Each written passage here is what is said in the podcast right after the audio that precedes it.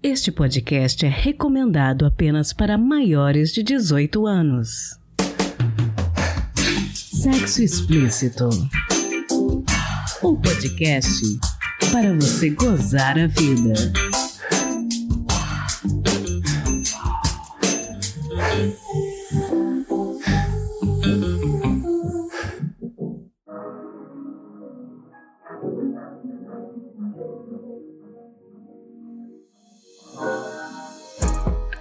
Taradinhas, tudo bem com vocês? Aqui quem fala é Priscila Armani e este é o Sexo Explícito, um podcast que acredita na autonomia do ser humano sobre o seu próprio corpo. No episódio de hoje, um tema fundamental para todas as pessoas com útero: a laqueadura. Essa cirurgia simples tem potencial de mudar e muito a vida de muitas pessoas. Mas como funciona isso? E quem tem acesso a esse procedimento? Conversamos com a ginecologista e obstetra paulista Juliana Teixeira Ribeiro para ela explicar um pouquinho para a gente sobre a laqueadura e sobre as mudanças trazidas pelo projeto de lei 1941/2022 que na data desta entrevista havia acabado de ser aprovado pelo Senado e aguardava a sanção presidencial.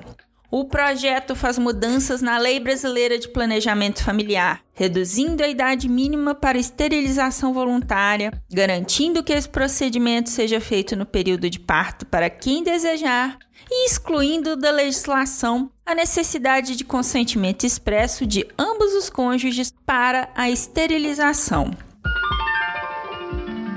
Bom, aqui é a Priscila do futuro. Só para avisar vocês que o projeto 1941-22 foi sancionado no dia 5 de dezembro desse ano, se tornando a Lei 14.443. Como a gente falou no episódio, a nossa expectativa era de que fosse sancionado e, felizmente, na data de publicação deste episódio, isso já aconteceu.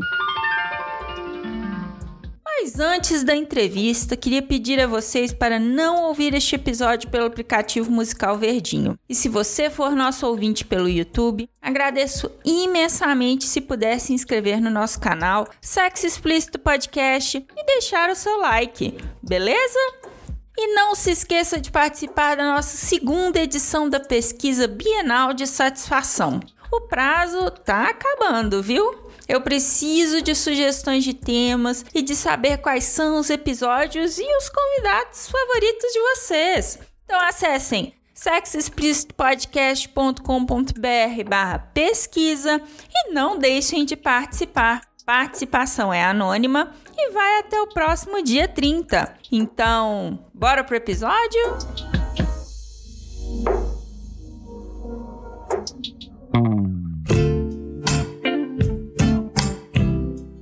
Doutora Juliana, conta pra gente quem é você, quais são os seus pronomes e o que que você faz. Bom, é, tudo bem, eu sou a Juliana, sou ginecologista, obstetra, ela dela.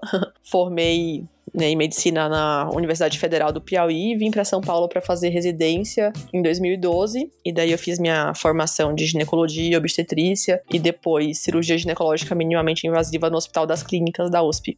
Bom, doutora, explica pra gente um pouquinho a respeito do que que é uma laqueadura e como que ela é feita. Tá. A laqueadura é o processo de contracepção considerada definitiva que é feita né, em pessoas com útero e tubas.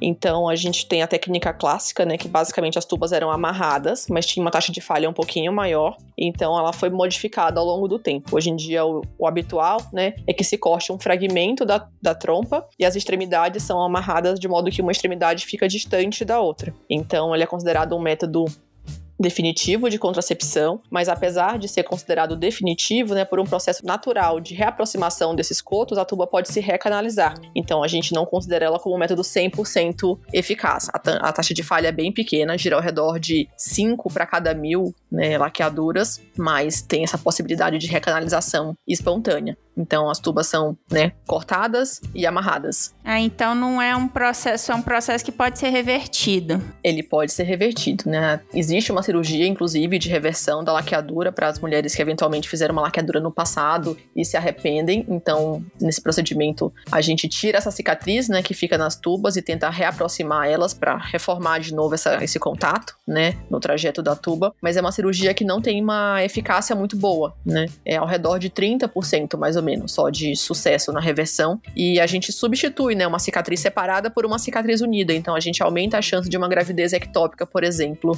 quando a gente faz esse tipo de procedimento. E como que é feito esse corte? Bom, a laqueadura ela pode ser feita por um corte tradicional, igual o corte de cesárea, né? Um corte transverso no abdômen, baixinho, ali perto de onde começam os pelos, é uma laparotomia. Ou ela pode ser feita por uma videolaparoscopia, uma cirurgia minimamente invasiva, onde a gente é, faz pequenos cortes pequenininhos, né? Um no umbigo e dois perto da pelve também, de até um centímetro no máximo dos cortes, e aí a cirurgia é feita por essa técnica minimamente invasiva, mas tanto por, por videolaparoscopia quanto por laparotomia, né, a laqueadura propriamente dita é igual, né, cortar a tubinha, amarrar e separar os cultos, as extremidades. Interessante. Quais pessoas com útero podem hoje no Brasil fazer a laqueadura? Bom, a laqueadura é um processo que ela é regulamentado, né? Então tem uma lei do planejamento familiar, a lei é de 1996, e segundo né, essa legislação, pessoas né, com no mínimo 25 anos ou dois filhos vivos, é, com capacidade civil plena, podem requerer a contracepção definitiva. É, além disso, esse processo, né, ele não pode ser realizado no ciclo gravídico puerperal, a não ser que a gente tenha uma situação, né, de risco de vida materno, né, numa gravidez subsequente, ou então que a pessoa já tenha sucessivas cesáreas anteriores prévias, né. Quando a gente tem várias cesáreas anteriores, é, a gente vai aumentando o risco, né, de uma ruptura uterina durante um eventual trabalho de parto. Então, nessa situação específica, a laqueadura está autorizada para fazer, para ser realizada durante o período do parto, por exemplo. E atualmente é só nessa situação específica que você pode, logo após o parto, fazer esse procedimento.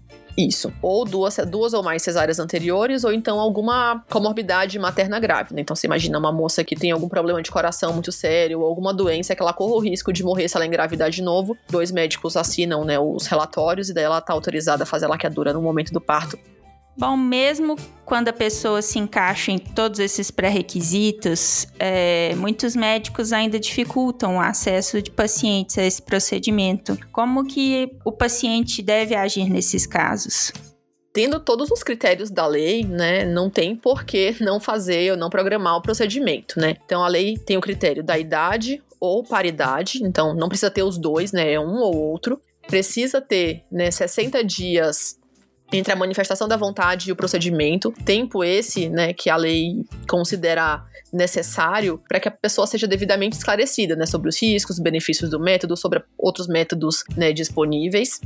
É, que seja avaliada né, num contexto multidisciplinar de planejamento familiar. E aí depois o procedimento. Então, assim, não tem muito porquê né, negar uma pessoa que tenha todos os critérios a fazer a, a laqueadura. O que às vezes pode até pegar um pouquinho mais é a questão do tempo, né? Então, por exemplo, você imagina que uma mulher que já teve duas cesáreas anteriores, está fazendo pré-natal, por algum motivo ou outro, ela acaba é, perdendo né, as consultas do planejamento familiar, enfim, não consegue fazer os trâmites todos né, até que se respeite o prazo do tempo. Aí, se a gente não vai conseguir cumprir o prazo, aí infelizmente não vai poder ser realizado o procedimento. Mas tirando nessa situação, se cumpre todos os critérios, não tem por que não ser realizado. Pegar a lei, leva no profissional, lutar pelos direitos que, que a gente adquiriu ao longo do tempo. Esse ano, acho que semana passada, foi até aprovado no Senado um, um projetos aditivos, né, para tentar reduzir a idade de 25 para 21 anos e para diminuir o tempo também de 60 para 30 dias.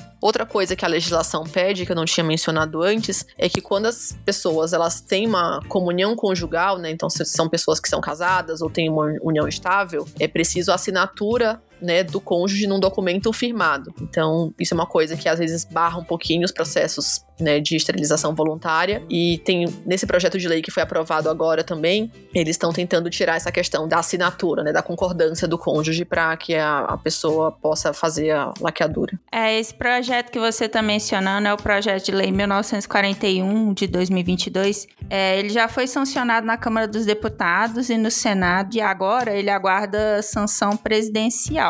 E eu penso, é, não sei se você concorda comigo, que talvez essas modificações na legislação, né, vão facilitar o acesso à laqueadura, né, e talvez mais pessoas tenham acesso a esse procedimento, né.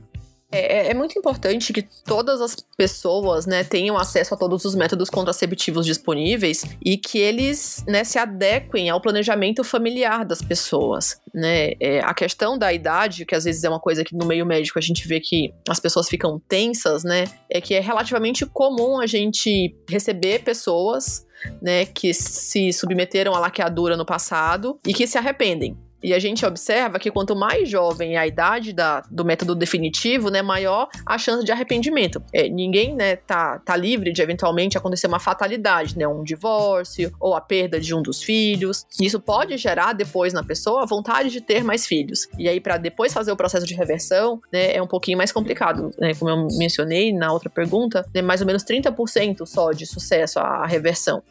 E aí, a alternativa para uma pessoa que fez laqueadura e depois fez a tentativa de reversão e não conseguiu a reversão, a alternativa reprodutiva é partir para uma fertilização in vitro, né? Que é um procedimento que a gente sabe que hoje em dia ainda é um procedimento muito caro, né? É, as vagas disponíveis pelo Serviço Único de Saúde não são suficientes para toda a demanda de, de população que necessita deles. Então, a pessoa ficaria aí com, né, com um entrave reprodutivo. Acho que essa é a principal coisa que pega, né? O risco de arrependimento. Mas se a pessoa tá certa do que ela quer, sabe que que é um método que é reversível, mas que é difícil de ser revertido. A gente tem que aceitar né, a, o desejo da pessoa e respeitar a autonomia do paciente nesse quesito.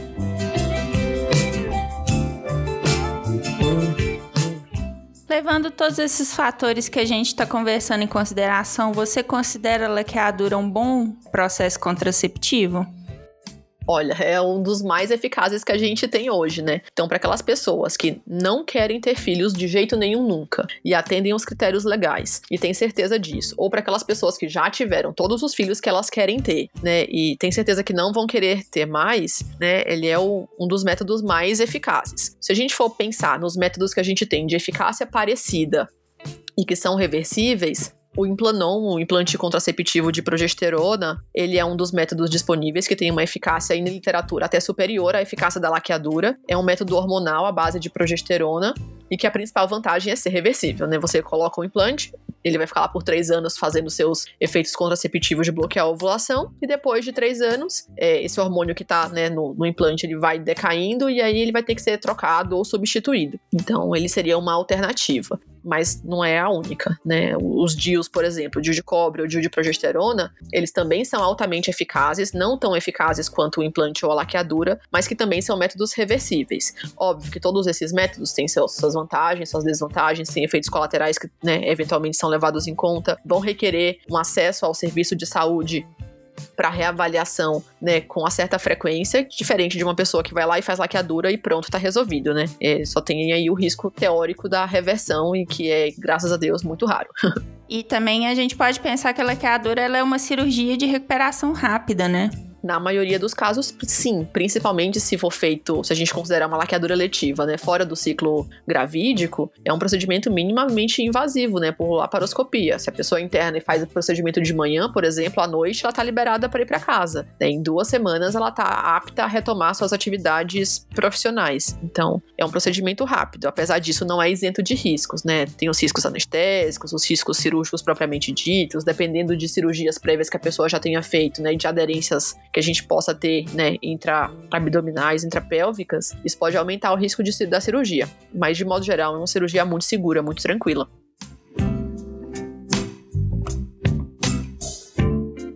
Existem profissionais ou sites que você recomendaria para ouvintes que tenham interesse em saber mais sobre laqueadura? Bom, acho que o principal, né, é pegar o que tá lá escritinho na lei, né? Se você colocar no Google Lei do Planejamento Familiar, vai aparecer o texto da lei certinho. Então, para uma pessoa que eventualmente esteja tentando fazer o processo de laqueadura e não esteja conseguindo por qualquer motivo que seja, né, pegar o texto da lei, levar no serviço de saúde e fazer que os seus direitos sejam, sejam respeitados. Esse é o principal. E se você busca, não tem um, agora um site específico, né?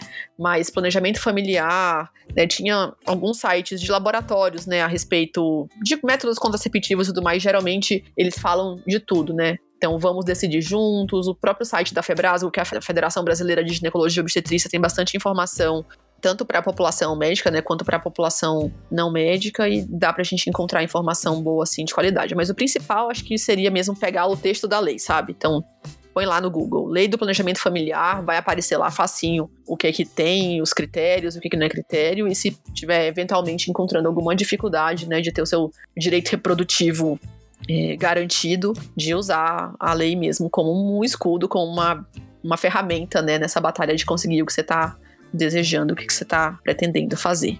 E lembrando que a laqueadura é 100% disponível pelo SUS, né? Sim, 100%, né? Uma mulher que quer fazer a laqueadura, ela basta procurar a UBS da, da, sua referência, né? Geralmente a UBS mais próxima da casa, é, passar em consulta ou com a enfermeira ou com o médico da família e se mostrar interessada em fazer o processo de planejamento familiar para dar continuidade. Né? Então ela vai passar por consulta essa primeira consulta, né, que seja ou com o médico da família ou com a enfermeira da unidade, passa com assistente social, eventualmente passa com a psicóloga, e a, gente sabe, né, que a unidade básica, a UBS, não faz o procedimento, então depois ela é encaminhada para serviços secundários ou terciários que vão é, agendar o procedimento e realizá-lo. Bom, doutora Juliana, muito obrigada por ter conversado com a gente, explicado como é a laqueadura, como funciona todo esse processo. Queria te pedir para você deixar suas redes sociais para quem tiver interesse de continuar essa conversa em outros espaços. Ah, claro. Bom, vocês podem me achar no YouTube. Eu tenho um canal que eu não respondo muito, desculpa, mas volta e meia tem vídeo lá. É o doutora Juliana Ribeiro. E tem o meu Instagram, que é o doutora Juliana T. Ribeiro. E lá eu costumo postar um pouquinho mais e consigo interagir um pouquinho mais com, com quem quer que queira bater um papo comigo. Sensacional. Doutora, muito obrigada por ter tirado um tempinho para conversar com a gente e ter esclarecido as nossas dúvidas. Imagina, obrigada a você pelo contato. Espero ter ajudado as ouvintes do Sexo Explícito se empoderarem mais nos seus processos né, de direitos reprodutivos. Bacana demais.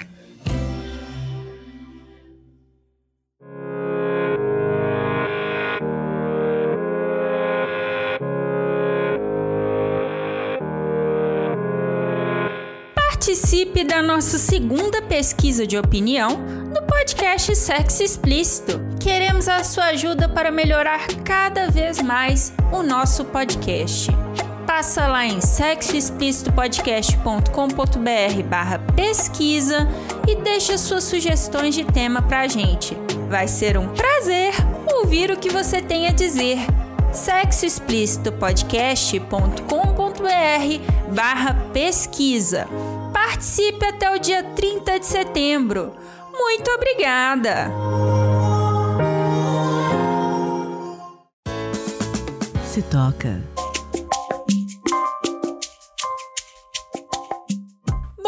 Depois desse bate-papo super esclarecedor, eu não podia deixar de falar de um perfil no Instagram que luta já há um bom tempo pelo direito de todas as pessoas com útero a laqueadura. É o perfil arroba laqueadura sem filho da advogada Patrícia Marques. No perfil dela, ela esclarece muitas dúvidas sobre o tema, especialmente no que tem relação com as dificuldades impostas pelos médicos no acesso à laqueadura. A gente sabe que no dia a dia, muitas vezes são os próprios médicos que se recusam ou colocam dificuldades adicionais quando pedimos acesso a métodos anticoncepcionais como o DIU e a laqueadura. Acabam sendo obstáculos colocados na hora do atendimento mesmo, com ginecologistas muitas vezes constrangendo pacientes com questionamentos e exames desnecessários. Isso para ver se a pessoa desanima de seguir em frente. Às vezes, inclusive, há motivações pessoais e religiosas por trás dessas atitudes. no perfil arroba laqueadura sem filho, a Patrícia sempre faz muitos esclarecimentos e orienta as pessoas a como proceder em cada caso, inclusive para quem quiser fazer vasectomia. No caso de atendimento pelo SUS, por exemplo, você deve ligar na ouvidoria do Ministério da Saúde e escolher a opção reclamação para relatar que teve seu direito resguardado pela Lei de Planejamento Familiar ferido, com todos os dados do médico que te atendeu e da unidade de saúde onde você foi. Eu recomendo que vocês todos deem uma lida no post que ela fez chamado Dificuldades para efetivação da lei da laqueadura no Brasil, que ficou sensacional e está bastante interessante e tem tudo a ver com esse nosso episódio de hoje. Fica aí então a minha dica, o perfil no Instagram, laqueadura sem filho, tudo junto.